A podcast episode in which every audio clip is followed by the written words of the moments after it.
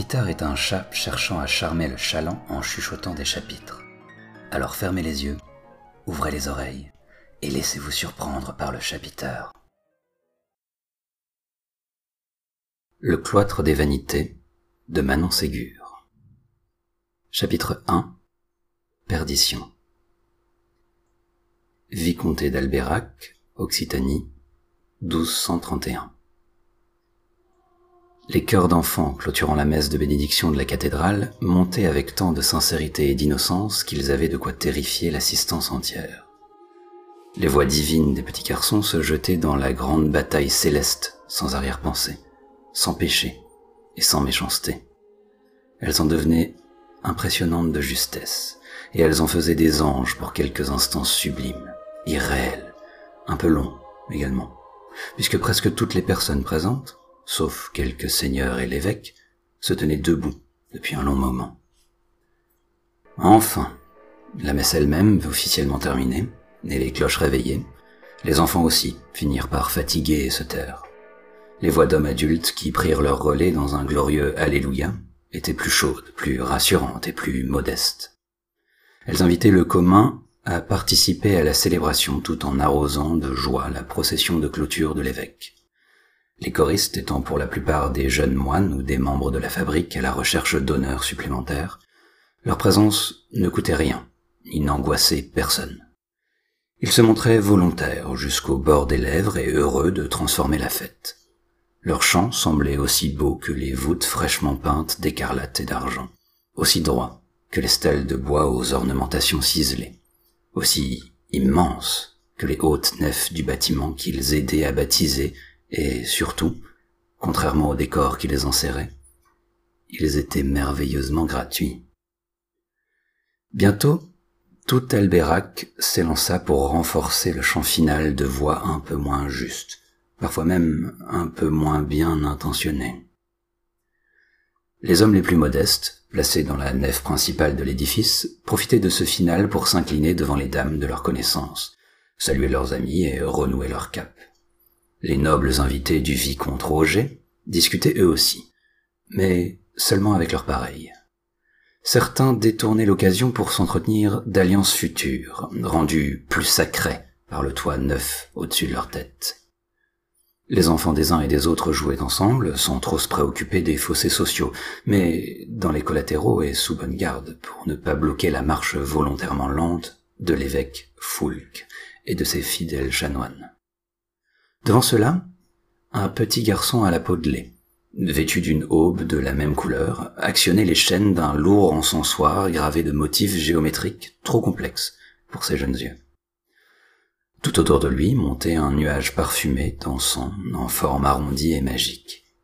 Juste derrière l'encensoir se trouvait la grande croix de procession, portée par un jeune chanoine. Les gemmes en cabochon qui décoraient son centre jouaient avec la lumière du soleil déjà bien mâchés par les vitraux, et projetaient de minuscules gouttes d'argent sur les coiffures des petites gens.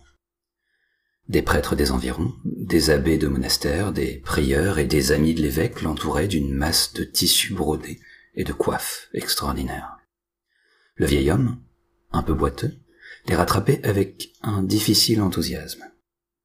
Une de ses mains gantées utilisait sa crosse ornée de vignes dorées comme une canne d'infirme.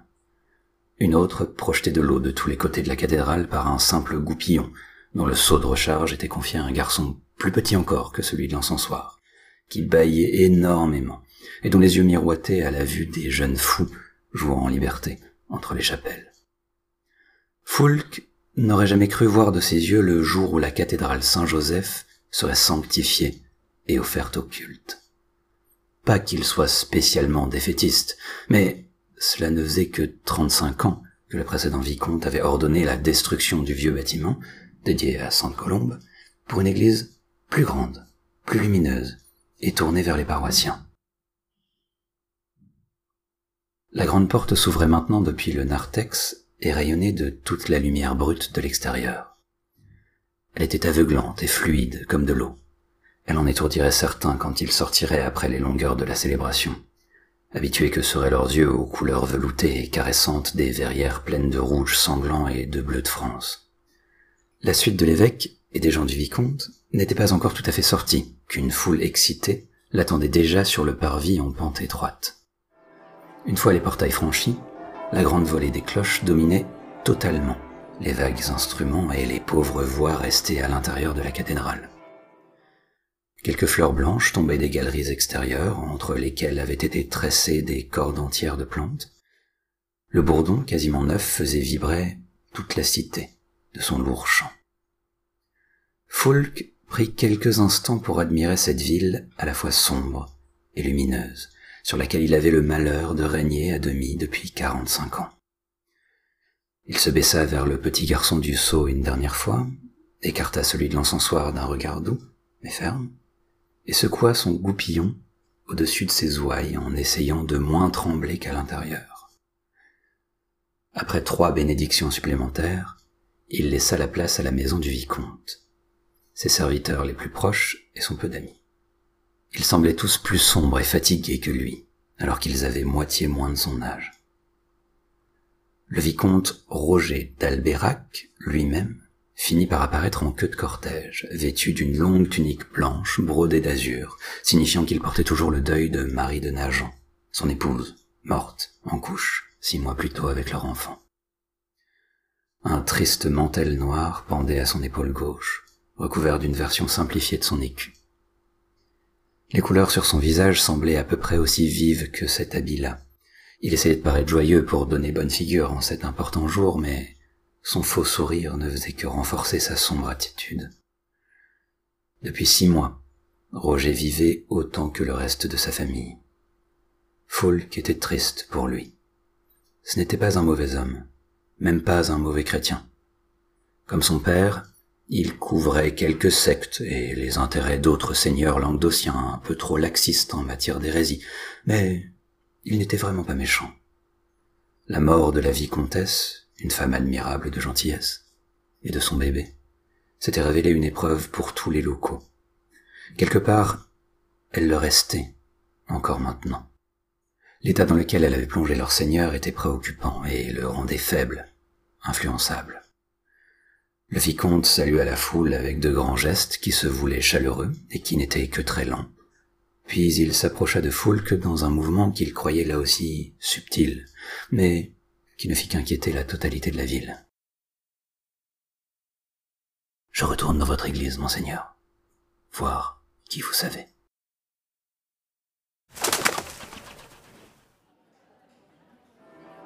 Les cloches neuves de la cathédrale n'avaient pas fini de chanter qu'elles fatiguaient déjà Hermine.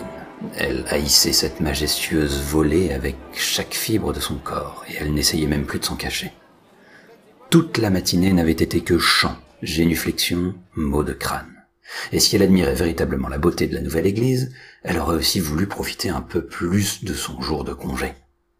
La messe terminée, elle se dépêcha de saluer ses comparses cuisinières et servantes du château, quitta la tribune d'honneur dans laquelle le vicomte avait tenu que s'assoient ses employés, fit quelques pas à travers l'élégant transept aux vitraux transfigurés par la lumière de midi, puis déserta l'édifice par un portail encore épargné par les hordes de curieux. Les immenses murs et piliers de pierre faisaient tout résonner à l'intérieur, et elle espérait que l'air frais lui apporterait plus de tranquillité. Comme la plupart des gens se concentraient sur la façade principale et l'évêque, Hermine entreprit de longer Saint-Joseph jusqu'à son chevet.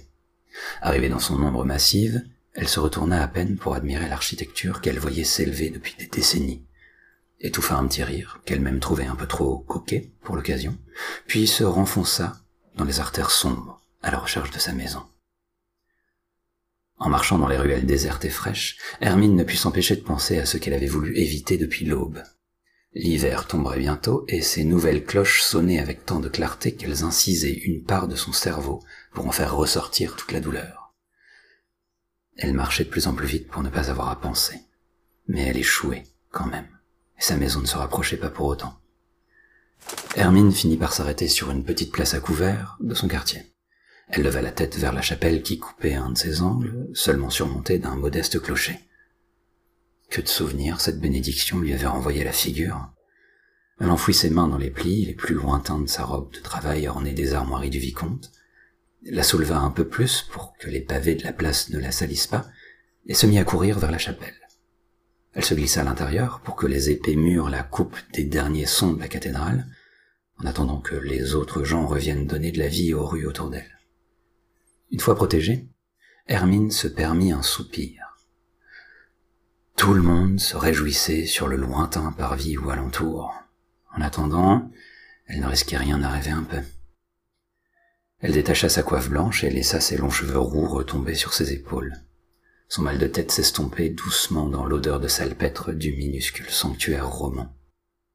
Hermine plongea sa très pâle main droite dans le bénitier, se signa, et profita de cette eau fraîche pour s'humidifier le visage. Dans le reflet, elle voyait une femme encore jeune, mais pas totalement détestable, mais qui avait connu pile assez de privation pour paraître plus vieille que ses vingt-cinq ans. Ses yeux verts se cernaient d'un rose trop sombre. Elle se toucha la joue de sa main humide. Avait-elle pleuré sans s'en rendre compte? Elle était couverte d'eau bénite, aussi ne pouvait-elle en avoir confirmation, mais ça ne l'aurait pas étonnée. Son nez camus et ses épaisses lèvres de paysanne paraissaient également plus rouges que d'habitude. Plus de doute. Elle avait dû se laisser aller.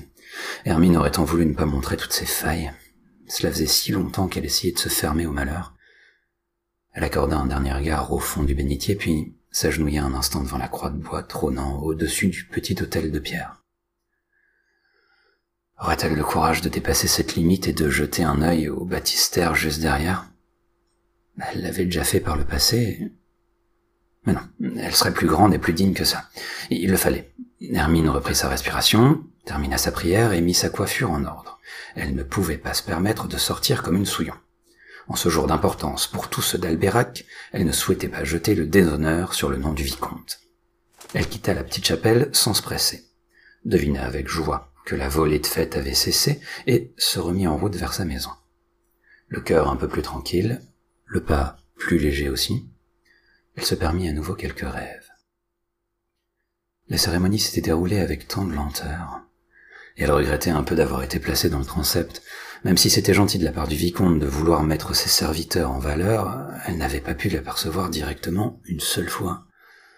En vérité, ce qui l'a chagriné, c'est surtout que lui ne l'ait pas aperçu. Depuis cinq ans qu'il l'employait, il n'avait jamais semblé la remarquer.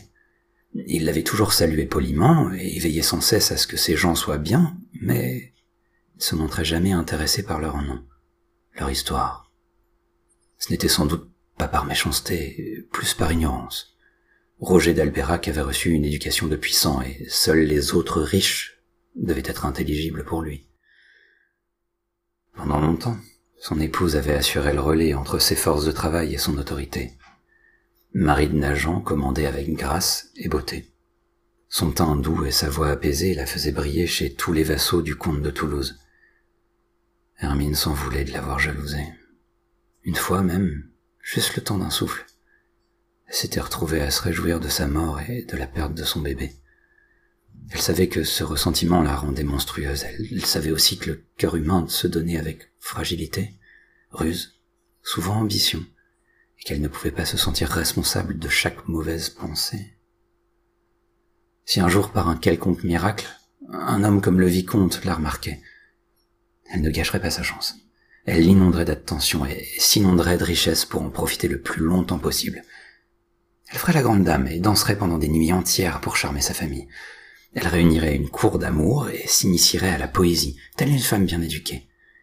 Elle mangerait des nourritures raffinées sans salir les mains et choisirait de belles étoffes pour ne plus jamais avoir froid l'hiver.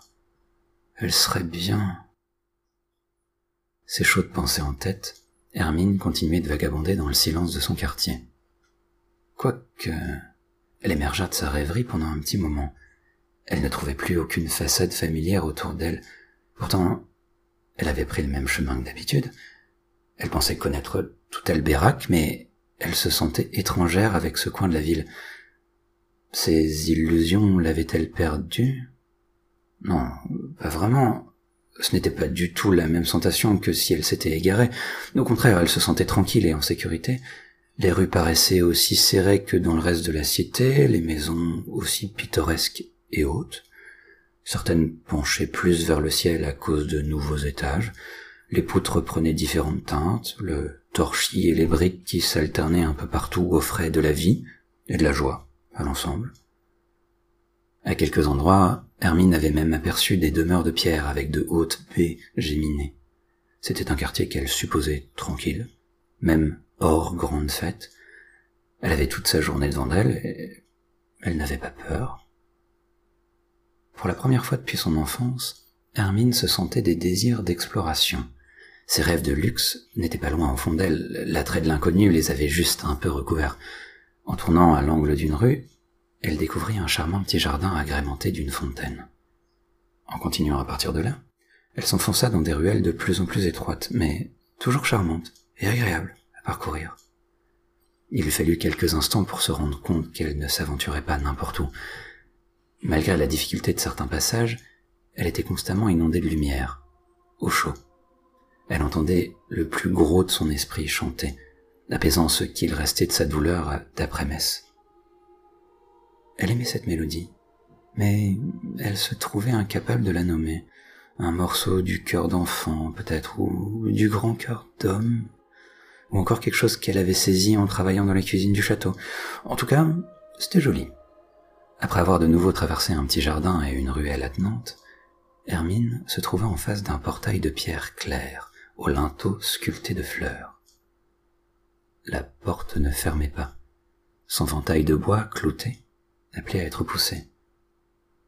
Un autre jour, Hermine n'aurait jamais osé, elle n'aurait même pas osé y songer, mais Albérac se recouvrait d'un manteau de fête et elle-même se sentait pousser des ailes.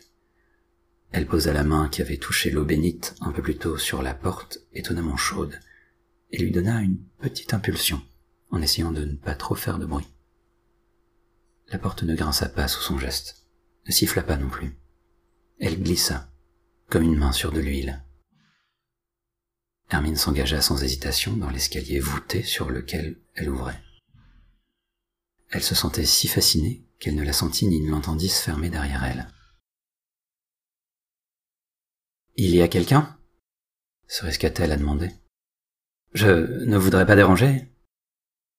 Elle savait que certains ordres monastiques ne toléraient pas qu'on vienne troubler leur méditation ou leur clôture, et elle n'avait pas envie qu'on lui crie dessus.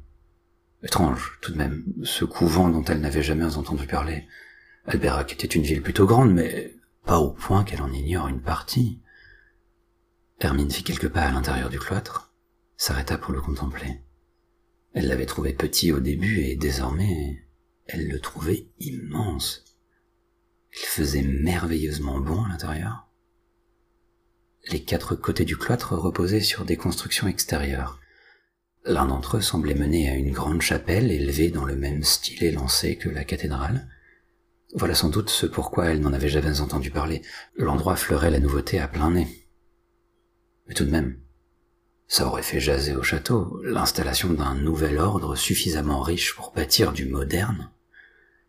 Hermine leva la tête au-dessus d'elle, le cloître n'était pas voûté, mais charpenté d'un bon bois sec, sombre et craquant.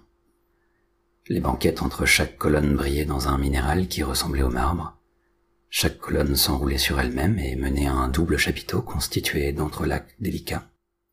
De la dentelle de pierre se suspendait dans l'espace vide au-dessus de la banquette, toujours dans des motifs végétaux qu'Hermine trouvait très élégants.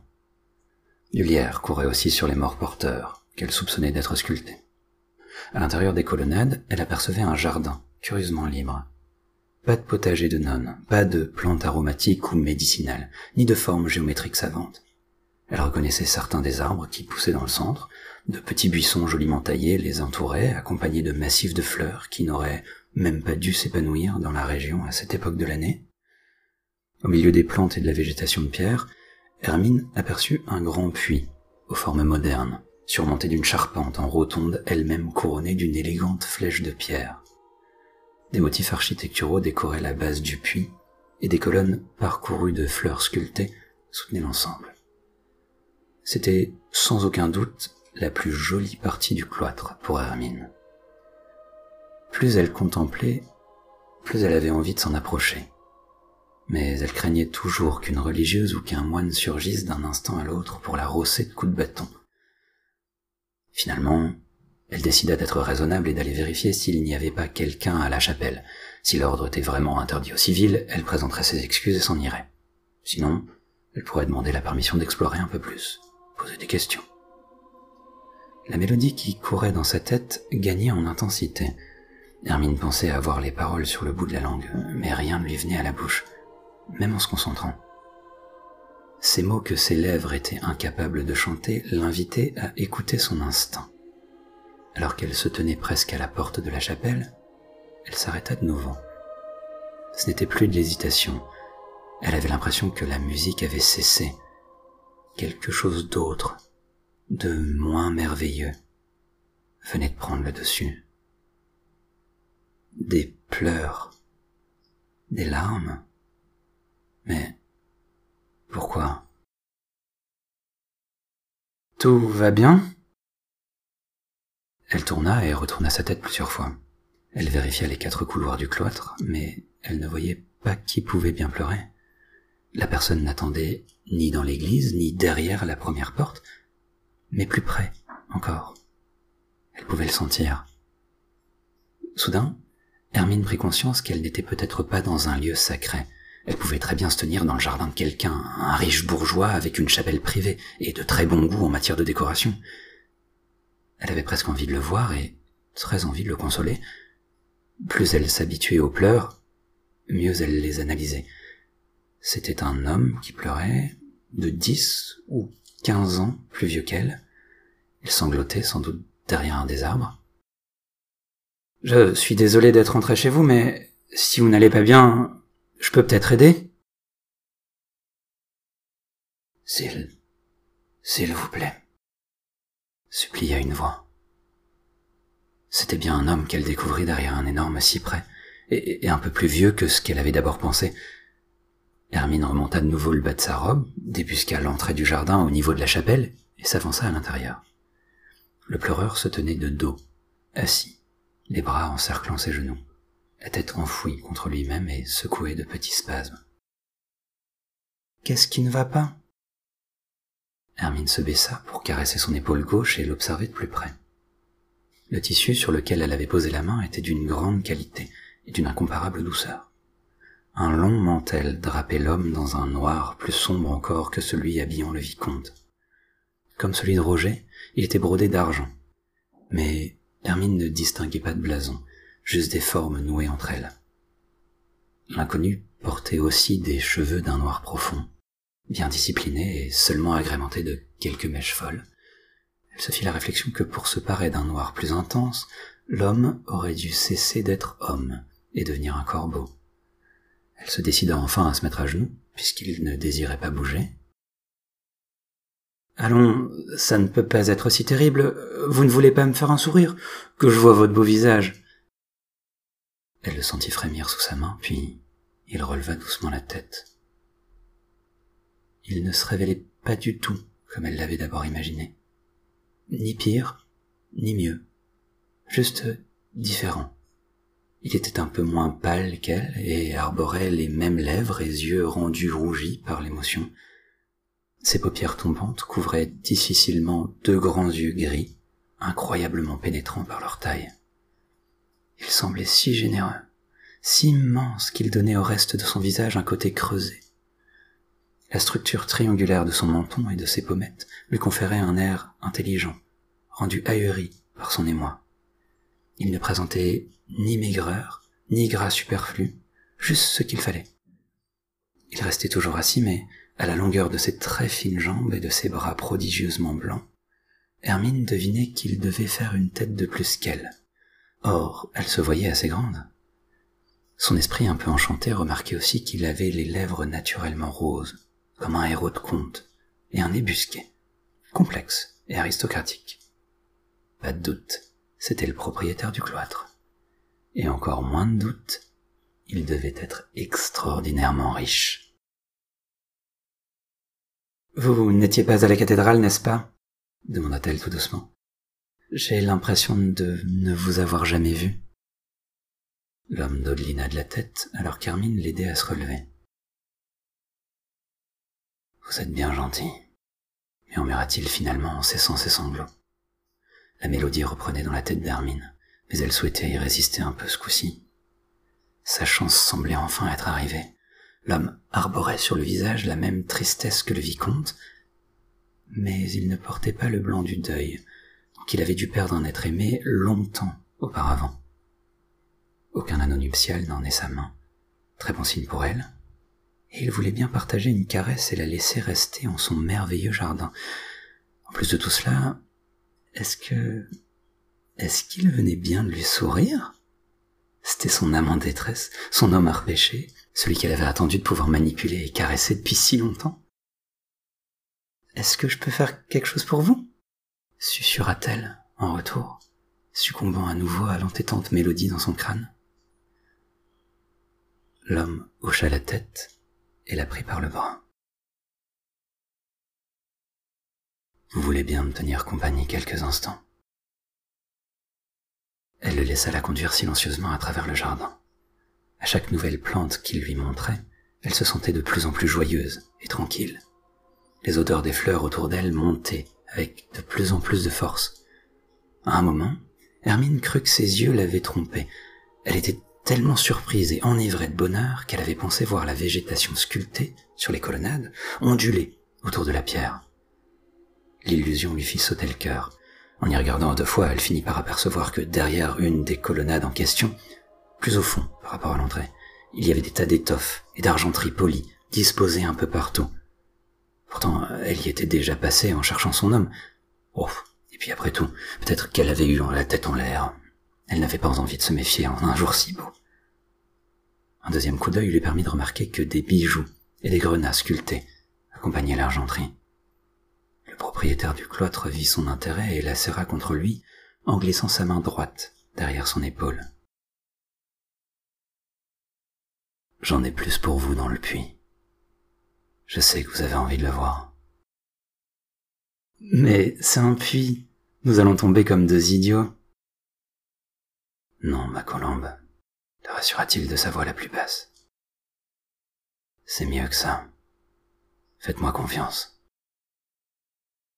Hermine se sentait déjà trop envoûtée pour remarquer le ma colombe. Elle opina doucement du chef et laissa le riche bourgeois l'emmener jusqu'au puits. Il posa sa main sur la grille de fer forgée en forme de rosace, et celle-ci se divisa pour rentrer en elle-même.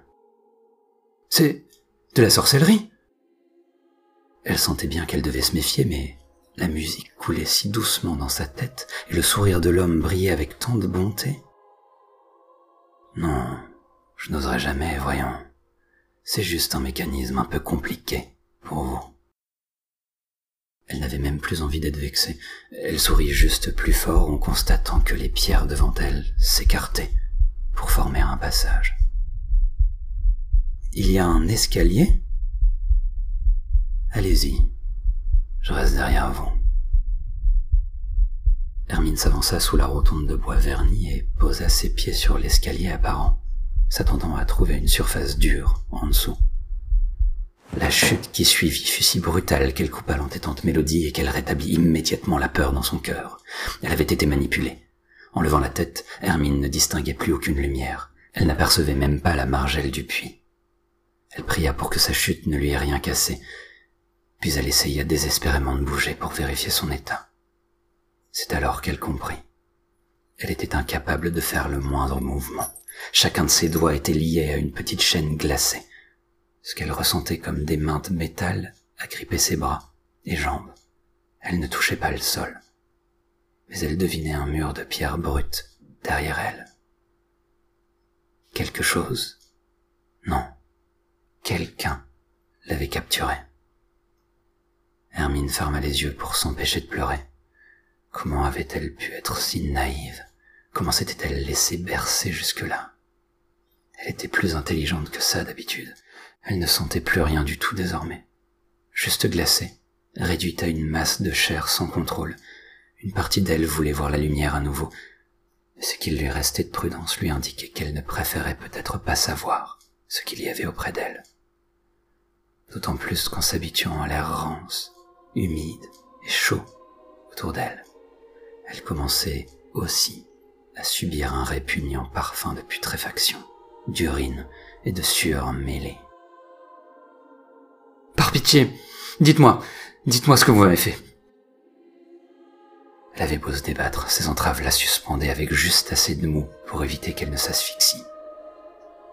Aussi l'homme, si c'était bien un homme, comptait la garder en vie. Hermine se rendit vite à l'évidence. Elle allait être torturée.